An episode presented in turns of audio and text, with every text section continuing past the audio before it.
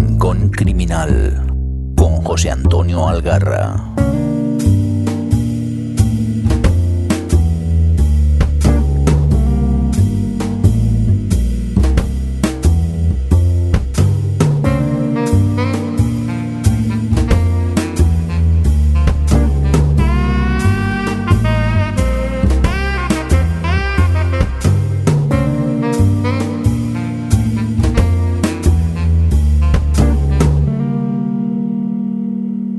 Buenas. Comienza el año 2 de este vuestro rincón criminal. Yo sigo siendo Juchu y no sé cuándo escucharéis esto, pero aprovecho para desearos un grandísimo 2019 lleno de cosas nuevas y ya que estamos aquí, lleno de excelentes lecturas criminales. Año nuevo, vida nueva, al menos eso dicen, y quién soy yo para contradecir al refranero. Así que comenzaremos celebrando nuestro primer año con algunos pequeños cambios. Pequeños, pero creo que de mucho interés para vosotros, queridos escuchantes. De momento, el formato del podcast no va a variar. Mientras no agote mi biblioteca, eh, cosa que creo tardará un par de temporadas más o menos, pues yo seguiré presentando a mis autores favoritos. Como ya os, os comenté anteriormente, he comenzado a colaborar con Negra Inmortal, una gente estupenda que tiene una web abarrotada de personal competente, amante del género criminal, donde encontraréis reseñadas mogollón de lecturas interesantes. Pues bien, el insensato que me invitó a escribir allí se llama Paco Atero y como he visto que sabe lo que se cuece en el mundillo de las letras criminales, pues me le he traído para el rincón. ¿Para qué? Pues eso mejor os lo cuenta él y así lo vais conociendo, ya que ha venido para quedarse, al menos eso espero yo. Muy buenas, Paco, y como diría Don Vito, bienvenido a la familia. Pues muy buenas, Fuchu y escuchantes del Rincón Criminal. Encantado de estar por aquí, la verdad que, que es un placer y, y bueno, pues aquí traeremos cuatro noticias del mes y colaborar un poco con la causa. Pues ya que te he liado tú a ti en, en Negro Inmortal, pues me he dejado liar yo un poquillo también. Hombre, yo aprendo del jefe, que es Paco Cester, mi, mi querido Paco de Amañece, que no es poco, que ahí va agrandando la familia, ¿sabes para qué? Pues para currar lo menos posible él. Pues yo lo mismo. yo, que, yo que he visto que a mí lo que más me costaba era un poco estar al día de todas lo que se cuece, las novedades, festivales y demás. Y he visto que tú sí que estás bastante más puesto en ello. Pues oye, mejor que preguntarte y apuntarme, pues que vengas por aquí, ¿no?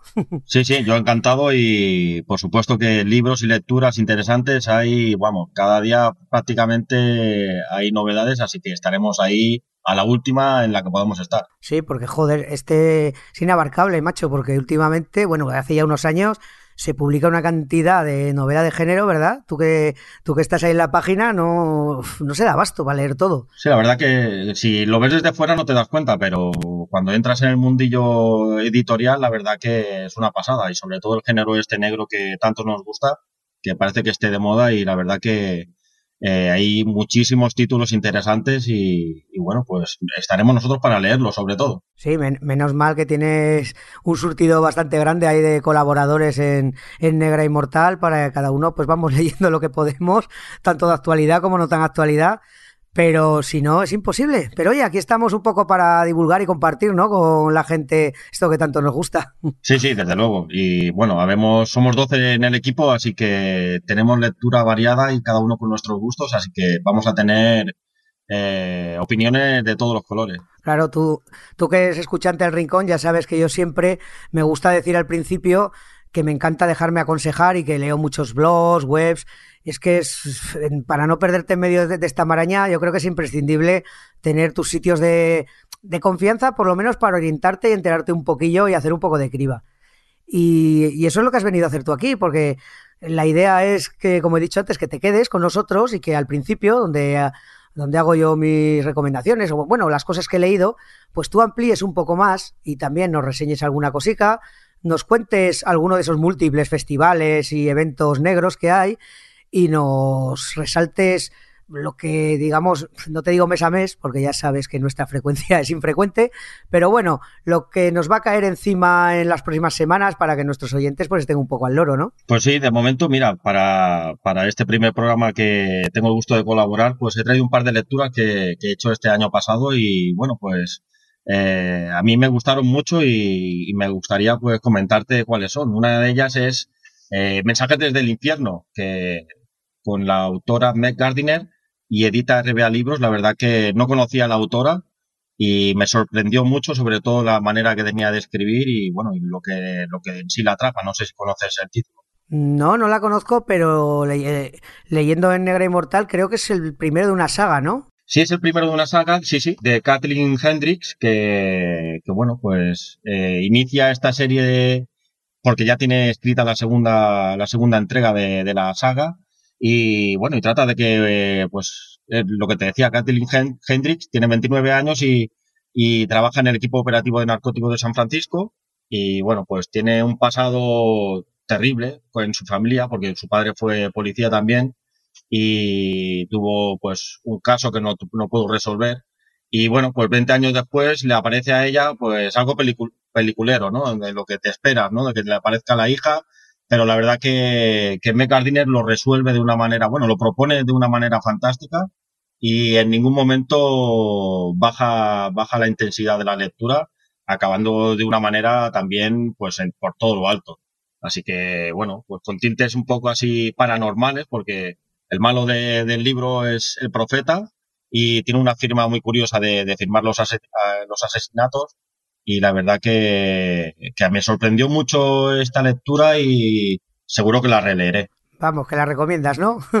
Sí, sí, totalmente, totalmente. Hace poco hice un balance personal y la verdad que no, no la destaqué, pero se me quedó ahí votando y la he cogido para, para que no se me vuelva a escapar porque de verdad que si tenéis la oportunidad, eh, haceros con él, con el libro porque es una maravilla, vamos. A mí me encantó porque mezcla lo que es la novela negra con algo de thriller y sobre todo esa parte oscura que también me gusta, así de, de como un poco de paranormal, un poco así tenebroso y Como John Connolly, un rollo Eh, así no, que tiene ese ahí, ahí, puntillo. Ah, y la verdad que, que bueno, lo, lo bueno que tiene es porque que, que, que eh, te crea un personaje que tampoco es eh, que, que no le afecta los daños colaterales, ¿no? Que ves cómo sufre física y mentalmente y, y lo llegas a sentir tú también, así que no es decir que crea un superhéroe que no que le rebotan las balas, eh, vamos, que, que tiene encaje, que tiene encaje Catherine Hendricks. muy bien. ¿Alguna más? ¿Alguna lectura quieres comentar? Pues tengo otra por aquí, ya tirando para Nacional, eh, que bueno, a mí me encantó sobre todo porque es algo eh, puro, eh, novela negra de toda la vida, de, bueno, lo comparan, entre comillas y cogido con pinzas, con Jim Thompson, pero el título de Cuando el destino nos alcance, el maíz seguirá creciendo, de JJM Veiga, Buah, edita Banda Aparte. Eh, no sé si lo conoces también No. este título, pero es si te gusta el género porque es la parte de la novela negra más dura y más cruel eh, y además ambientada en los años 50, a finales de los años 50 en la parte de, de Luisiana, en Estados Unidos, en la, América más profunda. Y la verdad que si te gusta el, ambiente y, y la época en sí, la verdad que, que es una pasada. Mira, esta es no lo conozco, pero es de las que tengo anotadas porque ya en varias webs y blogs y programas varios lo he visto reseñado, todos como tú dices, muy bien reseñado. Y ya solo la portada, yo llámame loco, pero es que me, a mí me gusta mucho ver las portadas. La portada me resulta ya súper atractiva. Y lo tengo ahí en mi lista de pendientes. Sí, sí, yo a este le echaré un vistazo. Sí, de que, bueno, pues hay un personaje que, que es un perdedor, que es un, es un joven que trabaja como ayudante de mecánico con un padre alcohólico, con un padre que es mal- maltratador y él pues no tiene futuro ninguno en su pueblo y hasta que llega el día que tiene que salir por patas por ciertas circunstancias se junta con una mujer fatal y con un negro que es guitarrista y se salen a la carretera y bueno pues la trama gira en torno a las ave- aventuras o desventuras que corren sobre todo él y la, y la chica, ¿no? Porque el negro lo va encontrando por el camino, negro con, con en cursiva, ¿eh? Lo digo porque lo dicen en el libro, pero que es una pasada porque te narra la historia en, va dando saltos temporales y bueno, pues un mundo cruel y que donde no hay poder policial, que ahí pues es eh, la vida de la calle y la vida pues de, las bajas esferas. Qué bien. Oye, pues otra que, otra que recomendamos que está editada ya, pero por si acaso no tienen bastante, nos vas a contar algún par de novedades que no se tiene que perder, ¿no? Nuestros oyentes. Pues sí, para este mes de enero, por ejemplo, eh, bueno, hay una editorial aquí en Cataluña, se llama Libres del Delicta, que, la cabeza visible es Mar Moreno. Bueno, pues han sacado un sello ahora, una colección que se llama Delito, que van a editar eh, novelas en castellano, tanto originalmente como traducidas del catalán. Y empiezan este enero y la verdad que hay muchos títulos muy interesantes y uno de los que traducen se llama Lemmings de Jordi Dausa y sale publicado esta, este mes de enero, por lo que, bueno, si lo veis en alguna librería o en alguna web o tengáis presente de que es una editorial, una colección nueva, digamos, pero con una calidad tremenda y sobre todo este, este primer título que sacan es una de las estrellas de, la editorial. Joder, eso sí que es interesante, ¿no? Empezar libro, empezar una nueva línea de, género criminal, pues sí que hay que apuntarlo, sí. Pues sí, la verdad que hay que tenerlo en cuenta. Y bueno, pues ahora también en enero eh, hay que tener presente de que sale y renace Pepe Carballo. Supongo que estarás al tanto. Hombre, ahí me has dado, es uno de mis favoritos. Yo creo que es uno de los culpables de que me guste tanto la novela negra. y además, bajo la pluma de Carlos Zanón, que edita la editorial Planeta, o sea que se han juntado pues una constelación de estrellas eh, que seguramente va a ser un éxito total porque, bueno, la, la calidad de Zanón más el personaje de Carballo en una gran editorial, sin duda que, bueno, pues va a ser un imprescindible en nuestra biblioteca. Yo a este le tengo unas ganas de que me enteré y que además iba a ser Carlos Tanón, autor que ya en la etapa del rincón ahí en Amañece hace ya años le he ido recomendando constantemente porque todo lo que he leído suyo me, me gusta su estilo, me gusta cómo escribe, no me cabe la duda que, nos va a presentar un gran Carballo. Además, si te metes en la web de Planeta de Libros, que es el grupo de, de bueno, la web del grupo Planeta, eh, te vas a la sinopsis del libro, de la novela, y no te cuentan nada. O sea, ya he buscado ya, ya lo sé. tiene tanta tiene tanta calidad o, bueno o se le presume que no les no necesitan contarte ni de qué va ni solamente con poner Zanón, Carballo y bueno Montalbán de fondo la verdad que, que tienen suficiente y saldrá a final de mes, ¿no? Y comentas. Sí, saldrá, me parece que sale el día 17, o sea que si no has escuchado esto todavía, pues, o sea, si lo has escuchado y no ha salido todavía, estate pendiente.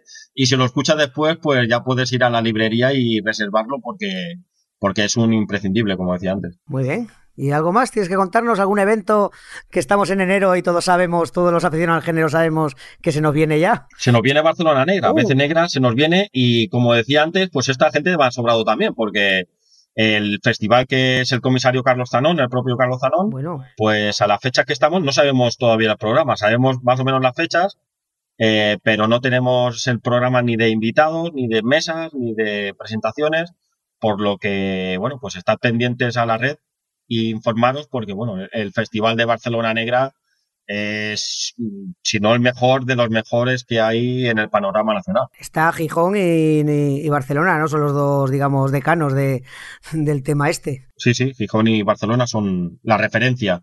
Se escuchan, bueno, a mí me ha llegado varias notas de prensa de, de, autores que van a venir, pero claro, eh, te lo comentan las editoriales, pero lo que es en sí la noticia del mismo del mismo festival todavía estamos en blanco. De todas maneras, al que le interese, que esté atento tanto a Negra Inmortal, que seguro que iréis publicando todas las noticias, las novedades, como a la cuenta por Twitter o Facebook de Rincón Criminal, que ya os iremos contando cuando esté todo, ahí. La fecha más o menos transcurrirá por el entre el 22 y 23 de enero hasta el 3 de febrero. Son dura unos 10 días, más o menos siempre cada año es para esa fecha y eso sí que es, vamos, prácticamente asegurado esa, ese calendario, lo que no sabemos el contenido. Y una semana antes, porque esto empieza creo que el miércoles, Barcelona Negro, un miércoles, el fin de semana antes en Tiana, que es una localidad de Barcelona, de la Diputación de Barcelona, eh, que está a la periferia de Barcelona, también tiene un fin de semana negro que se llama Tiana Negra, el comisario de Sebastián eh, Benassar, y, y bueno, pues también tienen dos jornadas literarias con muchos autores de la zona y unas mesas interesantes que, bueno, si sois de Barcelona o de alrededores, eh, también lo mismo, le echáis un vistazo a Negri Inmortal o a nuestras redes sociales o vais directamente a la web de ellos y si estáis por la zona seguro que, que, os parecerá muy interesante. Pues mira, ahora me ha venido a la cabeza también que he leído por ahí que en parecidas fechas y más cerca más cerca de donde estoy yo, de donde estás tú, tenemos Pamplona Negra también, o que también es a fin de mes. No sé la fecha porque te lo estoy diciendo de cabeza, pero En Pamplona también hay una semana muy interesante de novela negra que me parece que es a partir del 23 o por ahí también. Sí, ese, del, del 22 al 26 también, sí, Pamplona Negra, que, que, hacen de French Connection. Sí, señor. Que, que, ahora mismo me parece que viene Minier, Creo que viene Bernard Minier, me parece que viene. Sí, yo te estoy diciendo de cabeza, pero hay mucha gente interesante. Eh, Laura Gomara, que también ha hecho una novela muy buena este año.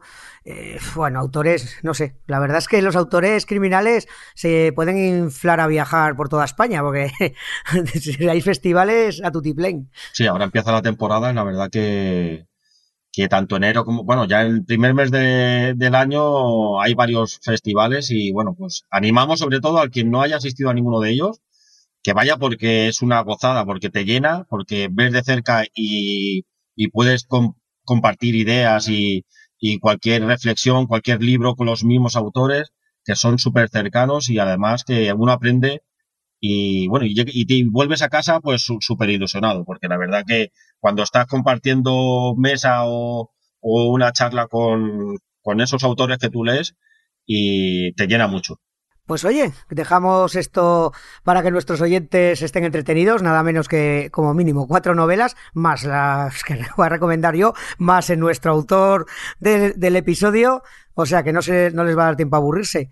Pues nada, Paco, oye, un placer tenerte aquí, esperemos tenerte mucho tiempo y que, como diría que él, esto sea el principio de una gran amistad. Pues el placer es mío.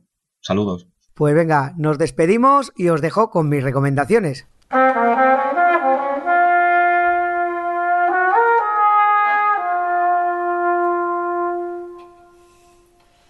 Durante estas vacaciones me he echado al cuerpo bastantes lecturas, pero quiero destacar tres, muy distintas entre sí, mm, pero que he disfrutado mucho. En primer lugar, un libro de relatos. Este me ha hecho mucha, mucha ilusión, pues el autor es además escuchante de este programa. Pablo Garciñuño, escritor y periodista bulense, presentó este mes de diciembre su primera obra en papel, aunque no es, no es su primer libro. Tiene en su haber varios, varios más, como Así no vamos a ninguna parte y Diga 33. Os confieso que el relato no es un género que frecuente.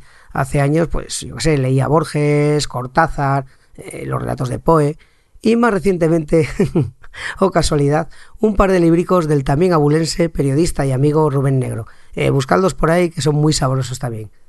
Eh, ¿Y qué hacen unos cuentos como estos en un rincón como este? Os diréis, ¿son policíacos? ¿De misterio quizá?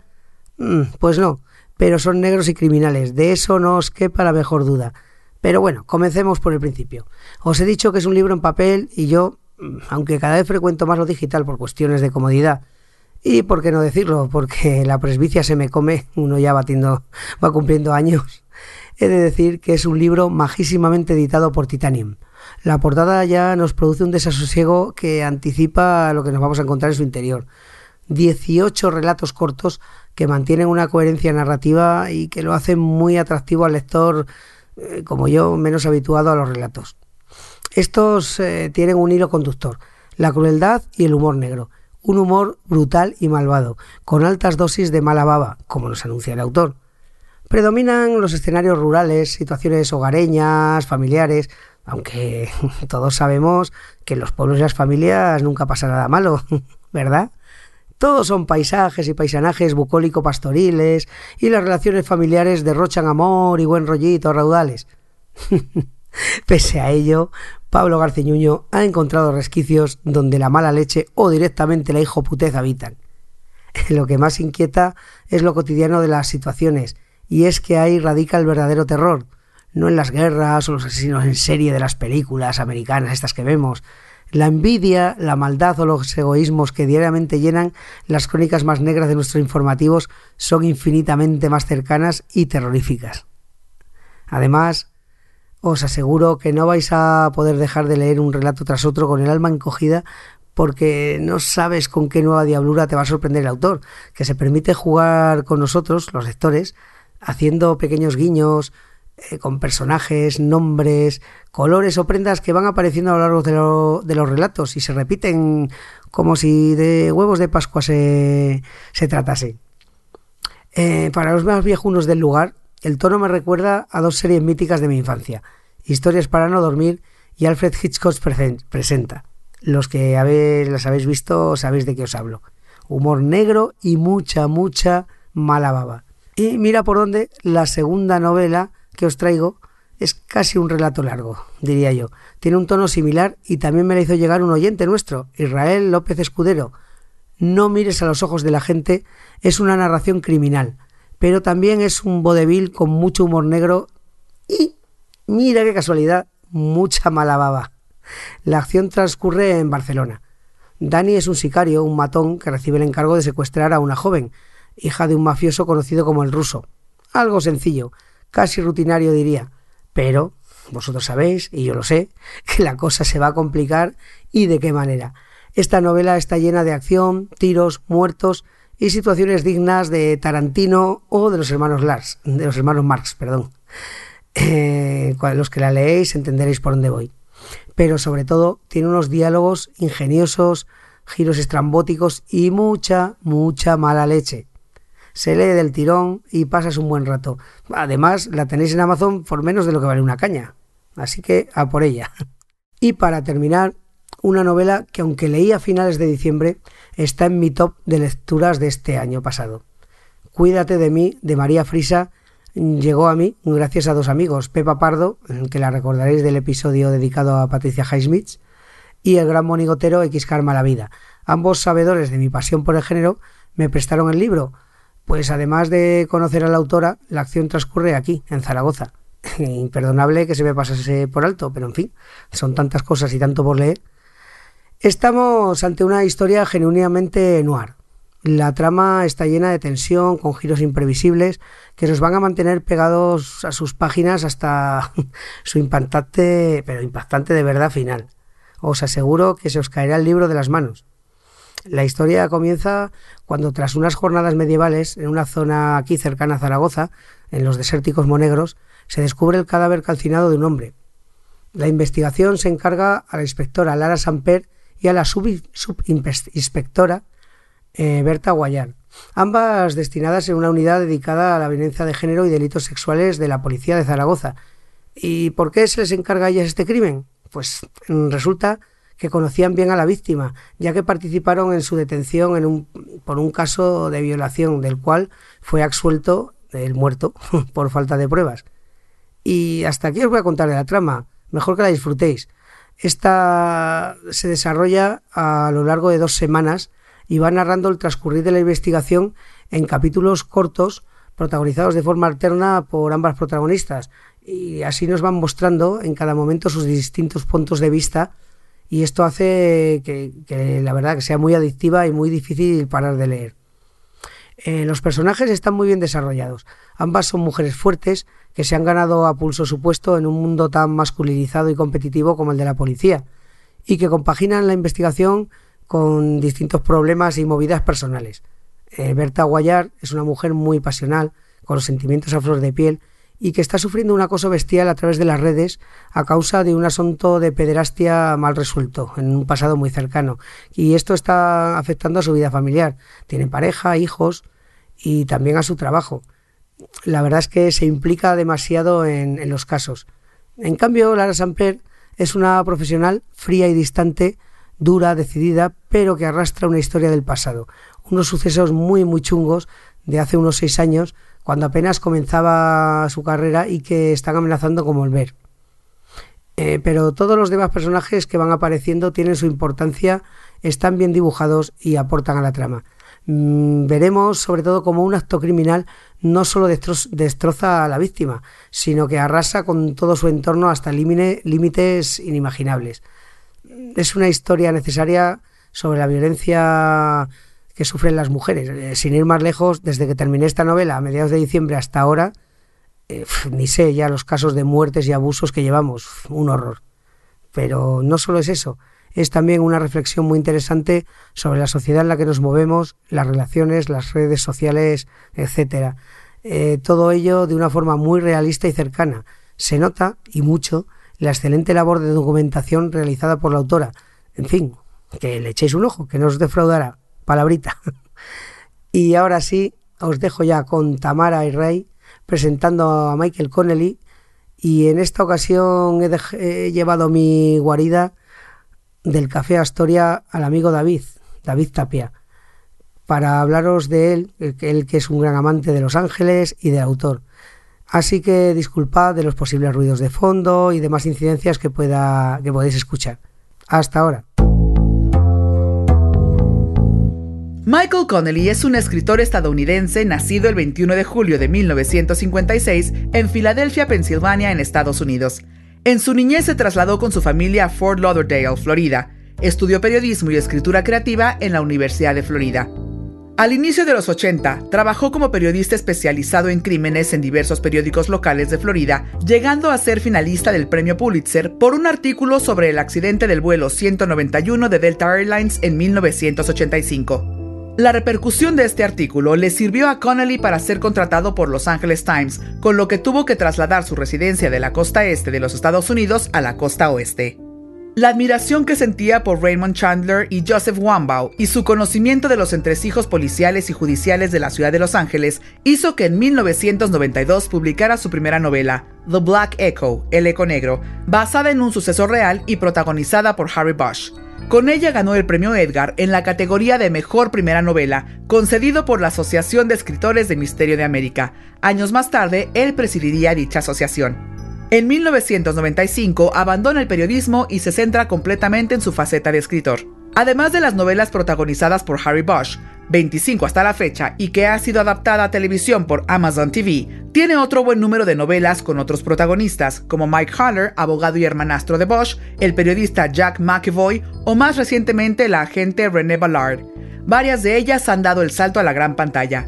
En el 2012 obtuvo el sexto premio RBA de novela policíaca por su obra La Caja Negra, protagonizada por Harry Bosch.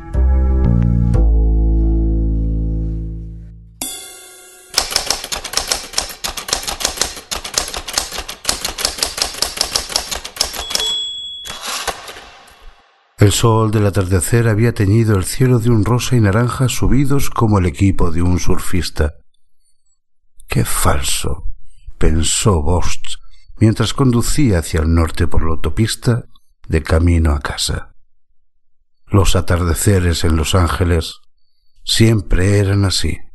Uno se olvidaba de que era la contaminación lo que hacía que los colores brillaran tanto de que detrás de cada imagen de postal a menudo se halla una historia horrible.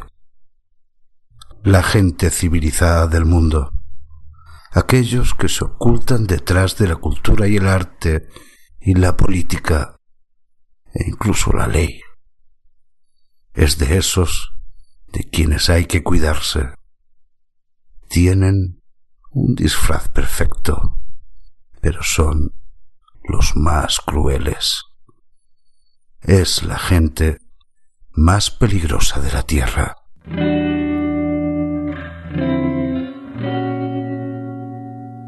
Vengan a Los Ángeles, aquí brilla el sol, las playas son grandes y apetecibles y los campos de naranjos se extienden hasta donde alcanza la vista. Hay empleos de sobra y los terrenos son baratos. Todo trabajador puede tener su propia casa y dentro de esa casa hay una típica familia americana feliz se puede conseguir todo y mucho más. Y quién sabe, ser descubierto, convertirse en una estrella de cine o al menos ver una, una vez en la vida. La vida en Los Ángeles es fantástica, es un paraíso en la tierra, al menos eso dicen. Y así comienza la película Elea Confidencial, basada en una novela de uno de los principales narradores de Los Ángeles, James Elroy. Pero aquí os vengo a hablar de otro, de Michael Connelly, que ocupa un lugar muy importante en mi biblioteca. Con Connelly aprendí a soñar con las colinas de Mulholland Drive, con el paso de Cahuenga, del Valle de San Fernando, pero vamos, yo solo soñaba con ello porque nunca he estado en Los Ángeles, tampoco es una ciudad que me apetezca especialmente, pero aquí os traigo, para que os hable mejor del, tanto del autor como de la ciudad, a un gran amante de Los Ángeles, de Michael Connelly y de toda la literatura negra al amigo, compañero de Amañece que no es poco, escritor, ilustrador y un montón de cosas más, David Tapia. Hola David, ¿qué tal? Hola Jucho, muy buenas. Un placer estar aquí contigo eh, para repasar la, vida y obra de, Michael Connelly. Sí, porque tú no solo es que seas un apasionado, sino que además se te metió entre ceja y ceja que tenías que ir a Los Ángeles y ahí que te plantaste, ¿no? Efectivamente. Fue una de las grandes de las grandes obsesiones que tenía, de sentirme un poco más cerca de lo que, de lo que me apasionaba, de lo que me, de lo que me llenaba y, para allí que me fui. Y además aprovechaste para tomar notas para tu libro, El Rey del Abismo. Exactamente, no hay mejor forma que estar cerca de la fuente para conseguir toda la información que necesitas. Documentación, investigación, eh, lugares, todo era bueno para poder ambientar la novela que se estaba cojando.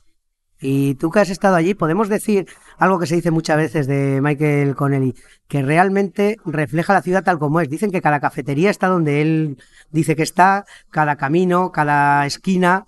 También tan fiel es así es Michael Connelly en sus libros. Sí, sí, sí, sí. Es eh, básicamente todo lo que todo lo que narra en las novelas a nivel paisajístico es, es cierto eh, es, una, es un componente principal de, sus novelas. Yo diría que es casi un personaje más. Es una de las cosas por las que a mí particularmente me, enamoró al leer eh, la primera novela que, leí de él.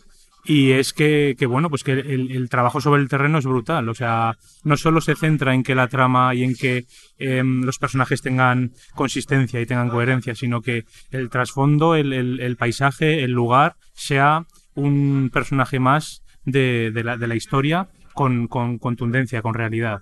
Claro, y eso tiene un porqué, y ya vamos a entrar directamente primero en el autor, porque él es periodista y es un periodista que trabajó durante mucho tiempo en la ciudad de Los Ángeles, ¿no? Cuéntanos un poco cómo entró Michael Connelly en Los Ángeles, porque él no es de allí.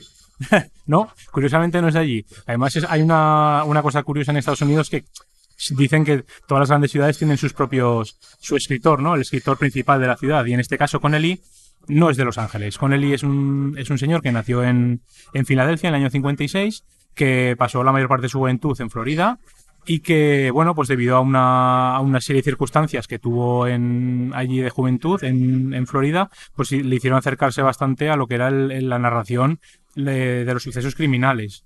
¿no? Entonces él por, por todos los medios intentó trabajar en un, en un medio local, en un periódico local de, de Fort Lauderdale en concreto, eh, y se hizo amigo de policías y intentó sacar información e investigación de, casos reales para poder eh, tener un poco más de, trascendencia, ¿no? De, tangibilidad en lo que estaba escribiendo.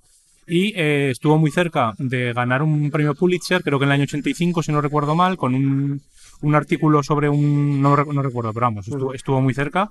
Y eso le granjeó la posibilidad de ir a, a Los Ángeles, que era su gran su gran aspiración, su gran obsesión era ir a, Los Ángeles. Él había descubierto las novelas de Raymond Chandler, estaba prácticamente obsesionado con, el autor y él tenía muy claro desde el principio que se quería dedicar a la escritura de novelas de ficción, novela, novela policíaca, novela negra, y eh, se tenía claro que tenía que ir a Los Ángeles para, para cumplir con ese, con ese deseo, con ese cometido. Mm, de hecho, se nota mucho en su estilo, que es un estilo bastante documental, muy riguroso, muy, muy fácil de leer, se, eh, se nota eh, que es periodista, ¿no? Porque tú lees sus novelas y no es amante de grandes equilibrios lingüísticos ni rebuscado. No, además, en concreto, eh, para los que los que leemos las ediciones en castellano, tenemos la suerte de que creo que es el mismo traductor el que tiene casi todas las ediciones que han, sacado, han salido aquí en España, Javier Guerrero, lo cual es una, es una cuestión que está bien, ¿no? Porque estás acostumbrado ya a una, a una interpretación de, de, esa, de ese escrito, ¿no? Con lo cual tienes un, un tono determinado que se mantiene más o menos en todas las novelas. Y eh, aparte de eso, eh, eh, lo, que, lo que tiene con Eli es que em, sus novelas se cuecen un poco a fuego lento. Me gusta decir que es un poco de Wire, como la serie de policía, y es que el desarrollo pues es tan importante la narración de la ambientación, del paisaje, del, lugar, como la trama. Y se centra muchas veces en, contar pasajes que pueden parecer de transición o pueden parecer más livianos, pero que tienen su importancia en la narración y que oxigenan la forma de escribir y que ayudan un poco a comprender el lugar sobre el que está escribiendo. Sí, porque tiene ese punto que podríamos decir costumbrista incluso. Sí, porque, eh, tú llegas a vivir, a sentir lo que se sentiría en cuando está en la división de Hollywood, en las oficinas, con, los, con el resto de los compañeros, eh, notas, palpas el ambiente. Cuando se va a su casa y se asoma a la colina que tiene, tiene un balconcillo donde divisa todo el Valle San Fernando, tú lo estás viendo.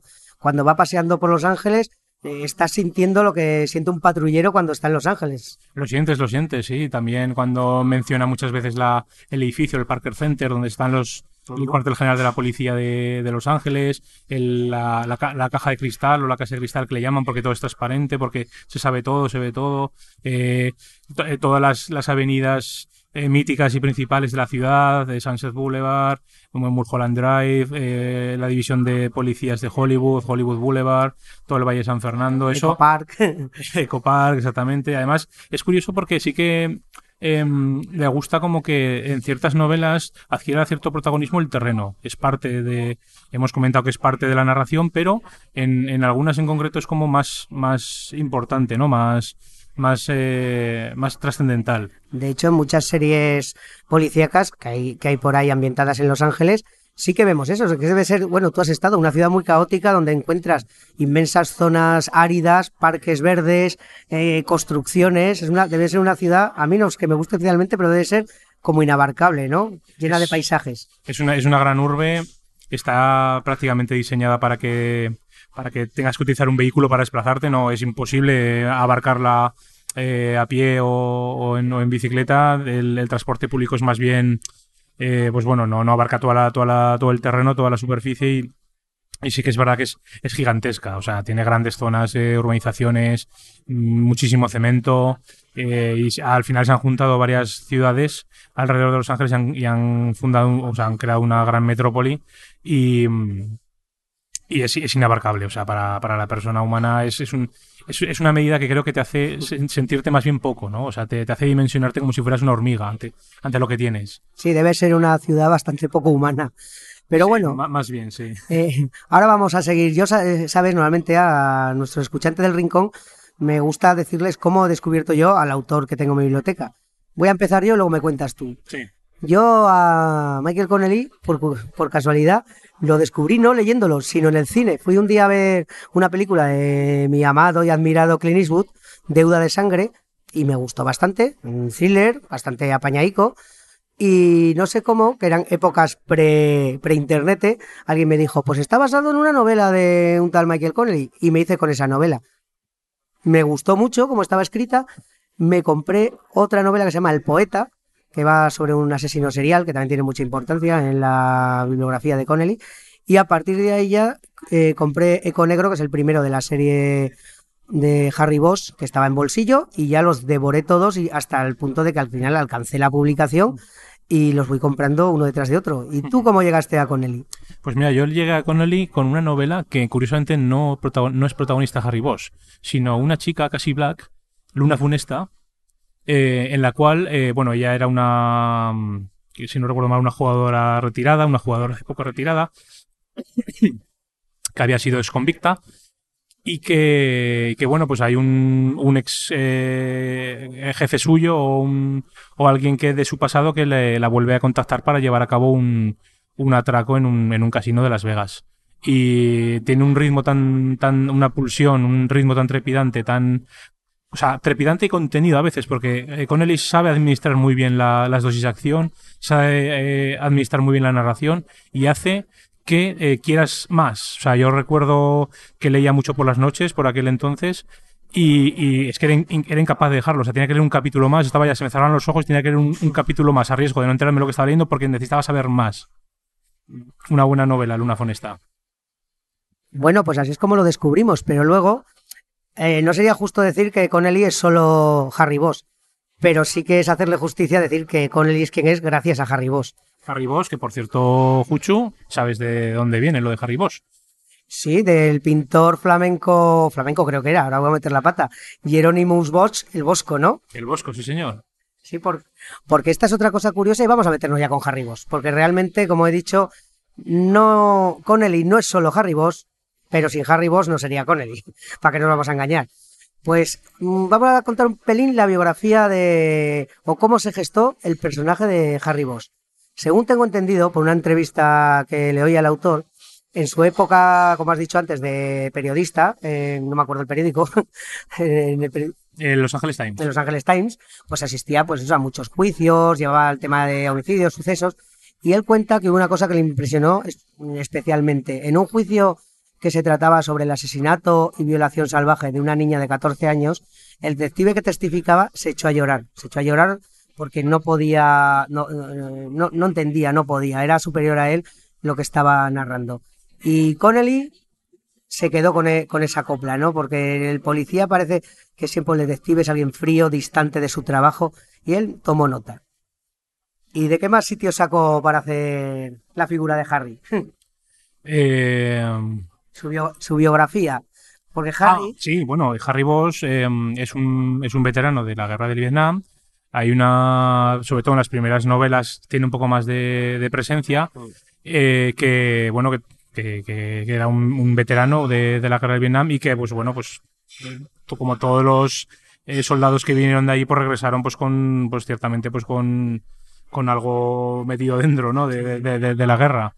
y con, y con una obsesión también que era el- lo que pasó con su madre, que de hecho tienen en- hay un hilo argumental en varias novelas que es intentar descubrir el asesinato de su madre, porque su madre era una prostituta que murió y es un caso sin resolver, que eso es otro que va a definir también mucho todo el transcurrir de las historias de Exacto. Harry. Sí, porque es bastante importante también, además también en su carrera, eh, la cantidad de, de casos sin resolver o casos que han quedado en el ostracismo a los que se enfrenta Harry Bosch. O sea, es un, es un tipo que evidentemente le llegan, es un detective de, que está en el turno de, homicidios, que le llegan casos que están ocurriendo en ese momento, pero también es un tío que es incapaz de aguantar que haya casos que no se hayan podido cerrar o que no se haya podido encontrar el culpable.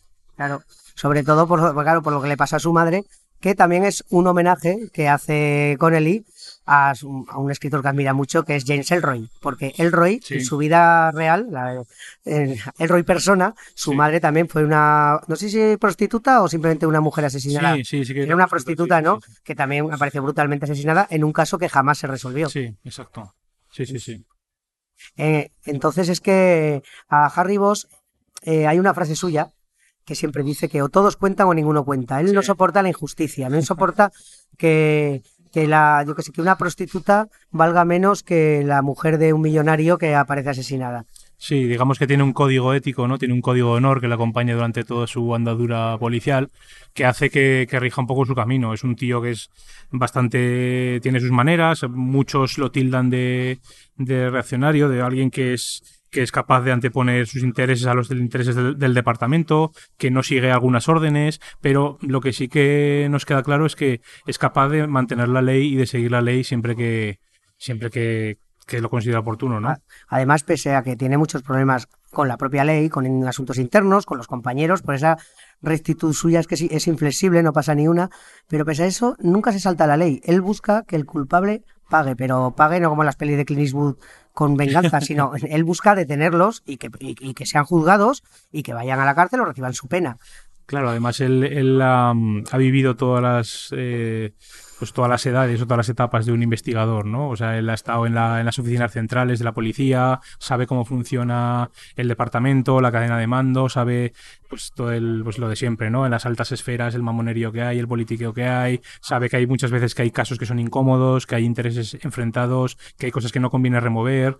eh, también por enfrentamientos y por y por agravaciones internos es, mm, es derivado hacia la hacia la división de Hollywood que es una de las divisiones dentro del departamento sufre una degradación allí también eh, se da cuenta que tiene que luchar contra ciertas eh, contra ciertos eh, patrones del departamento, ¿no? Que hacen que, bueno, pues que es- le llaman la religión azul. eh, o sea, es como que las cosas se hacen de esta manera y hay que hacerlo así. Y este hombre, pues, muchas veces eh, lucha contra eso para buscar la justicia real, ¿no? La, la- la verdadera justicia.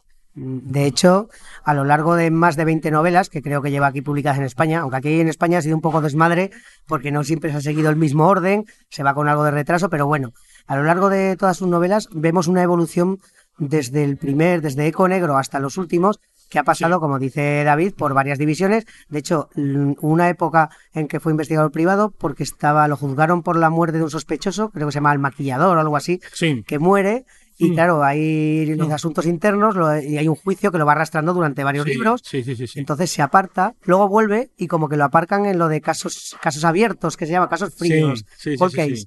Que para él tampoco le viene mal, porque a él le gusta, a él le gusta dejar, dejar los casos resueltos. Entonces le vemos también personalmente una, evolu- una evolución de muchos años porque está cercano a la jubilación, pero así como muchos policías están deseando jubilarse y pirarse, eh, Harry se resiste, pese a que lo animan entre comillas, a, que se pire de una vez, ¿no? digamos que, que, ha tenido siempre una relación muy curiosa con, con, la, con el, los procedimientos departamentales y con, y con todo el sistema judicial. Y es que eh, muchas veces ha visto envuelto en investigaciones de, del departamento, ¿no? De recursos de, de, asuntos, internos. internos, perdón, de pues por su forma de trabajar o porque hay veces que las cosas no se hacen como como, están escritos los cánones, ¿no? Y aparte de eso, em, es verdad que leyendo sus novelas hay una cosa muy curiosa y es que estás asistiendo, o sea, estás viendo la vida de una persona. O sea, 20, 20 y pico novelas, no sabemos exactamente cuántas, pero estás viendo desde, desde un Harry Bosch muy joven, con mucha energía, con, con, muchas ganas de justicia, con muchas ganas de, con muchos ideales, hasta un Harry Bosch ya crepuscular, ya vueltas de todo, que no, ya ha perdido la confianza en, en los valores de, de, la policía. En el sistema, yo al final ya no se cree nada. Y, y, es un poco, el, yo enlazo un poco el paralelismo con, con, con Philip Marlowe, con el detective más, eh, más famoso y más conocido de, Raymond Chandler, y es que, eh, y por hacer un inciso rápido, eh, bueno, Raymond Chandler era una de las grandes admiraciones que, que, tiene Michael Connelly, ¿no? Él siempre ha dicho que él se quiso dedicar profesionalmente a la escritura porque por su obsesión con la ciudad de Los Ángeles y por obsesión con la escritura de Raymond Chandler. O sea, para él era todo, él descubrió eh, eh, todo ese, el mundo literario a través de Raymond Chandler. Raymond Chandler, hay que decir, que, que fue una de las personas que, que, popularizó la novela negra, que hizo que universalizó el, el, código, universalizó la literatura, hizo que que no se considerase una obra menor, hizo que la gente considerase como literatura con palabras mayores y, que, todos esos paralelismos que podemos ver en, en, un, detective como Philip Marlowe los podemos encontrar también en todas las novelas de, de Harry Bosch, desde un Harry Bosch, como hemos comentado, más más joven, con más ideales, hasta un Harry Bosch en la última etapa, pues con más crepuscular, con más, con menos, más, más pesimista. Es que, eh, es que todo en la literatura de Connelly es creíble. Eh, no hace, como he dicho antes, no hace tirabuzones raros, ni, ni giros extraños, ni engaña al lector. Eh, te, va, te va contando una, una, investigación de pe a pa, cómo se hace, hay que ir al archivo, abrir esto, hablar con este, las fotografías. Y eso no sé, igual hay gente que no le gusta, pero, lo, pero a mí me parece muy atractivo, sobre todo que no es nada pesado. Lo cuenta muy bien. Yo creo que ahí se nota mucho su, su raíz chandleriana, porque Chandler, escribiendo, escribiendo muy bien como, como escribía, pero además es muy ágil, es una literatura muy ágil. Mm. Y ahora con todo lo que me estás contando, cuando hable de Raymond Chandler vas a volver a pasarte por aquí porque ya veo que a ti también, también admiras mucho a, sí, sí, sí, sí, No sé a quién admiro más, si a Raymond Chandler o a Ashley Hammett, pero entre los dos están ahí, en, el, en el podium, sí. Raymond Chandler, claro, hay que tener en cuenta que no era un escritor de vocación, fue un escritor tardío que, descubrió la descubrió su vocación bastante bastante avanzada a la, su edad, ¿no? Pues como a los 45 o 50 y pico años. Pero sin tener esa formación de periodista ni esa formación de, de, cronista de sucesos. Creo que sí que había trabajado en algún periódico mm. en Inglaterra, creo, ahora que, ahora que recuerdo, pero el, el, claro, consiguió el crear una atmósfera y crear una, una forma de narrar que bueno, que, o sea, que toda la novela negra contemporánea, por así decirlo, la novela policíaca, digamos que se fundamenta en eso. O sea, eh, se cuece a fuego lento, eh, todos, hay muchas, muchos, eh, muchas perspectivas, personajes poliédricos, no todos los buenos son buenos, los malos no son malos. Llegamos al momento de los grises. Era una época en que el malo era el coco y el bueno era un angelito. Y Chandler nos enseñó que, que, todos tenemos dentro ángeles y demonios y tenemos nuestras cosas. Exacto, hablaba mucho de familias adineradas, de gente de la aristocracia, por así decirlo, ¿no? De la época que estaban de vuelta de todo, que eran unos snobs, que, pues bueno, pues que contrataban a detectives privados para eh, para limpiar sus, sus, trapos sucios, gente que no tenía una consideración por la, por la vida humana ni por los valores humanos, y que, claro, todas esas esas inmundicias humanas trascienden en la narración de, las novelas y hacen pues que se conviertan en crónicas sociales, mm. crónicas costumbristas, como tú muy bien has dicho antes, crónicas sociales, y al final em, la novela negra contemporánea, Michael Connelly, eh, James Elroy, Elmore Leonard, toda esta gente, pues claro, todo eso lo ha, lo ha mamado y eso es lo que, lo que ellos em, traspolan a sus, a sus escritos. Es un poco lo que hemos visto al principio, ¿no? Te enseñan la tramoya del escenario. Tú ves, tú ves el escenario bien puesto, Los Ángeles luminosos, niños guapos, niñas guapas, Hollywood, pero lo que hay detrás es lo que están viviendo estos detectives. Claro. crímenes, abusos, corrupción. Y eso es lo que inauguró Raymond Chandler en su época. Eh, y por eso también, pues claro, este tipo de escritores también se buscan problemas porque mola más eh, las novelitas tipo Agatha Christie, otra vez Agatha Christie, lo siento, siempre me tengo que meter con ella, que todo pasa en un castillo entre señores con albornoces y monóculo. O Sherlock y, Holmes, ¿no? y- o Sherlock Holmes, y, pero, y, y es, y es ajeno a nuestra sociedad, pero claro, el género negro, eh, si algo tiene es que tiene que tener también, aparte del misterio, la intriga, tiene que tener un trasfondo social de Una darnos cuenta no, no. en qué mundo vivimos. Una crítica social, una crónica social, un, un- o sea, el, traslado de, de- de los valores de, de- que están en decadencia de, de- de la sociedad, del sistema, ante una, una ficción que evidentemente pues te gusta, tiene momentos de acción y tal, pero lo que realmente trasciende es todo el trasfondo eh, real y, y social que, que tiene detrás. Mm, Bueno, yo creo que ya les, dado les hemos dado motivos a todos nuestros oyentes a que lean a Connelly. Sí, no sé si tienes algo más que decir, sí, de- aprovecha antes de que pasemos a la serie y cerremos. decir que decir que, mm, que es un podríamos decir que es una literatura para todos los públicos que lo puede digerir muy bien cualquier cualquier lector que no, no tiene un un trasfondo especialmente violento, eh, que, que no mm, es, es preferible leer las novelas, también hay que decirlo, eh, cronológicamente, porque claro, los sucesos que van ocurriendo después tienen importancia y son y tienen una Y, sobre, de y sobre todo que llegas a empatizar mucho tanto con vos, con su hija, sus relaciones, sus compañeros, que tiene varios. Es- es- sí, yo sí que lo recomendaría cronológicamente. Claro, hay que pensar también que Harry Boss es un, es un animal de profesional, o sea, es un tío que, que tiene relaciones pero que no funcionan.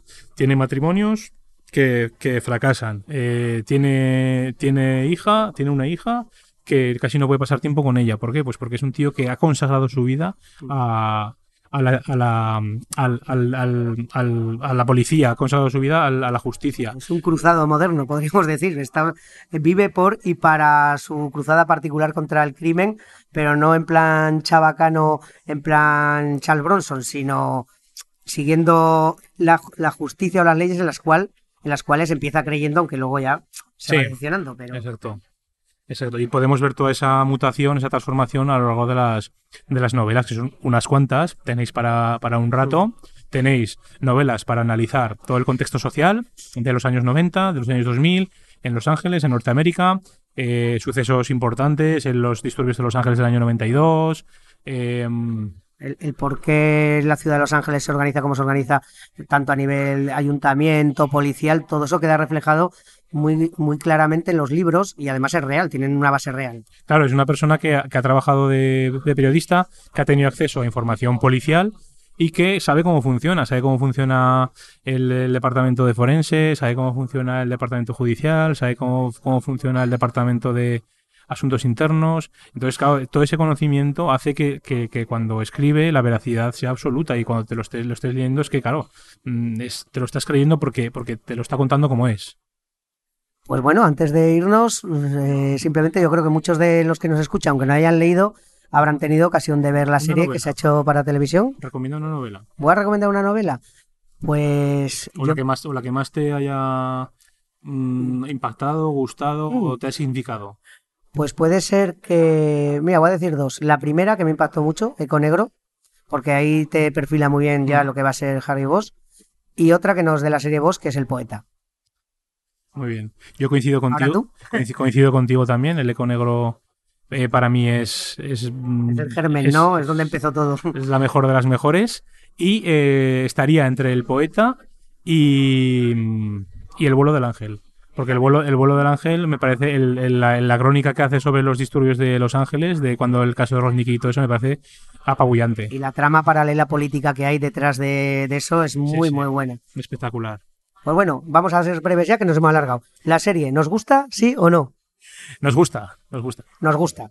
Tenéis que verla, no la vamos a comentar porque esto no es un podcast de series, pero realmente incluso la podéis ver si no la habéis leído, porque luego podéis leer porque mezcla varios libros en uno y le da una coherencia argumental que no os va a chafar casi nada de, de los libros. Lo importante es que Michael Connelly está como figura como asesor eh, de la serie, con lo cual está en, el, está ahí abajo en la, lucha, ¿no? El- diciendo cómo son las cosas, cómo, cómo, cómo serían, con lo cual el- la, la- la fidelidad va a ser bastante buena.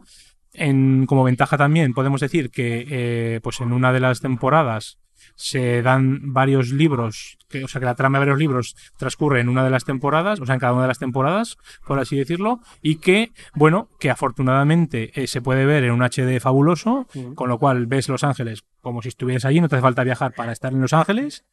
Es una ventaja porque es una ciudad caótica y que además el protagonista, que es Titus Wel- Titus Wel- Welliver. Lo hace genial. No era el. Harry Boss que yo tenía en la cabeza, pero ahora sí que es mi Harry Boss. Ahora cuando vuelvo a leerlo, lo veo a él. ¿No te ha pasado, no te ha pasado a ti que has pasado mucho tiempo pensando, intentando imaginarte cómo narices es Harry Boss? Yo me lo ¿Cuál es mi Harry Boss? Pues no? el mío era Tom Selleck, hasta que vi, porque no sé si sale en algún momento que tenía bigote, tal cual. Yo tenía en mi cabeza a Tom Selleck hasta que vi este boss que dije, leche, me lo creo. Sí, sí, sí, sí. Es un Harry Boss contundente, muy consistente.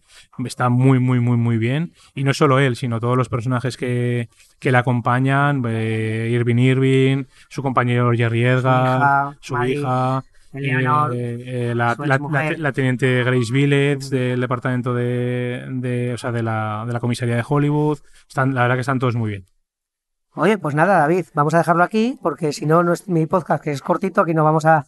Es que es- empezar a hablar, empezar a hablar, ¿verdad? Que nos gusta, gusta. ¿verdad? Y- Pues no, creo que, nos, que les queda claro a todos nuestros oyentes nuestra pasión por Michael Connelly y que deben leerlo. Y nada, darte las gracias por pasarte por aquí. No va a ser la última vez, porque así da gusto. Que además os tengo que decir que no sé, eso no lo sé, lo estoy diciendo sobre la marcha. Si incorporaré una, incorporaré una sección de cine negro clásico, porque aquí David es un pro del cine negro. Yo he aprendido mucho de él. Hmm. Y no lo sé, eso no lo tendré que dar una vueltica, pero lo que es seguro que se volverá a pasar por aquí. David, muchas gracias. Pues cuando quiera escucho. Ha sido un placer y, eh, y hasta la próxima. Pues nada, nos vemos. Recordad, no olvidéis leer a Michael Connelly, lo pasaréis muy bien.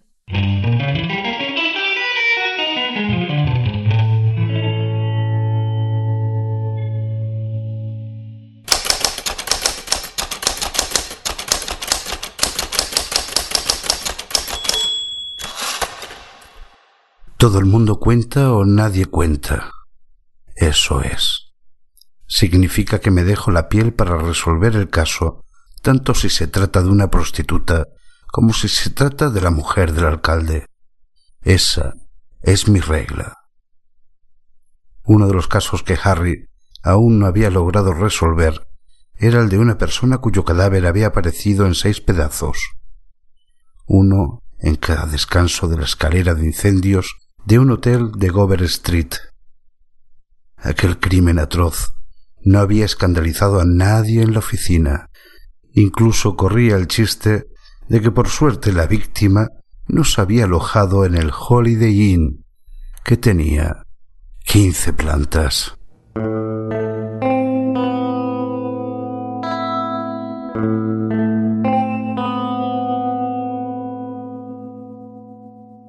Y hasta aquí hemos llegado en este primer episodio del año, que además coincide con nuestro primer año con vosotros. Y además llega un poco tarde por culpa de una puñedera gripe que se ha empeñado en acompañar mi recién cumplida cincuentena. Pero bueno, me ha quedado un poco más largo de lo habitual, eh, pero el autor y la compañía lo merecían. Solo me queda agradecer el trabajo y la paciencia, hoy más que nunca, del señor Mirindo. Gracias a él esto os llega así de bien. Cualquier fallo o deficiencia es únicamente achacable a mi inepti- ineptitud. ¿Qué le vamos a hacer? Gracias también a Tamara y a Rey Jaén, que siempre están disponibles para poner sus maravillosas voces al servicio de este podcast. A David Tapia por pasarse por el rincón criminal y, y aportar su conocimiento sobre Connelly. No será la última aparición. Ya lo sabes, David, que por aquí vas a ser siempre bienvenido. También dar las gracias a Paco Atero por acceder a acompañarnos en este segundo año del Rincón Criminal. Espero que sus aportaciones os resulten tan interesantes como a mí. Pero sobre todo, gracias a vosotros, queridos oyentes. Sin vuestra presencia al otro lado, este podcast no tendría sentido. Espero que sigáis aquí al menos un año más. Para contactarnos, la mejor forma es que paséis por sons.red Rincón Criminal. Allí podréis escucharnos, dejar vuestros comentarios y encontrar todos los medios de contacto. También estamos en iVoox, Apple Podcast, Spotify y en la web Negra Inmortal, donde además podréis leer interesantes reseñas, entre ellas la de este servidor. Un abrazo y recordad que esto es confidencial, en voz baja y muy secretito. Hasta aquí esta edición de El Rincón Criminal, un podcast alojado en Sons, red de podcasts. Encuentra mucha más información de este episodio en nuestra página web sons.red barra Rincón Criminal y descubre muchos más podcasts en sons.red.